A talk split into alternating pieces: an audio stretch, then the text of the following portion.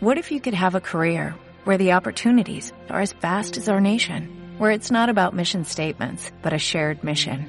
At U.S. Customs and Border Protection, we go beyond to protect more than borders, from ship to shore, air to ground, cities to local communities. CBP agents and officers are keeping people safe. Join U.S. Customs and Border Protection and go beyond for something far greater than yourself. Learn more at cbp.gov/careers.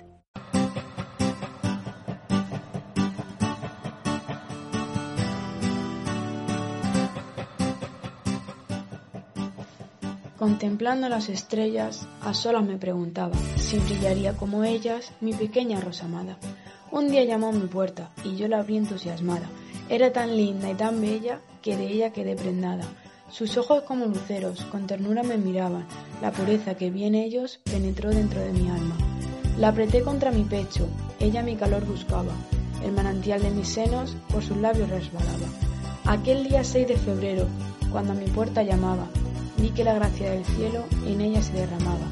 A la Virgen nuestra Madre le pido desde aquel día que no me la desampare y sea su faro de guía.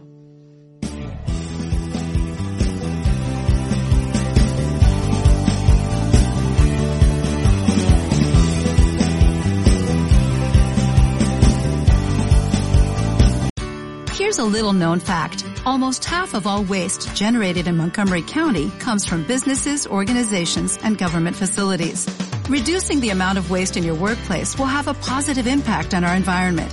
It can also save you money on your disposal costs. Reducing waste and recycling at your business is easy to do and is the law in Montgomery County. Make it your business to recycle right. Learn more at montgomerycountymd.gov slash recycle right or call 311.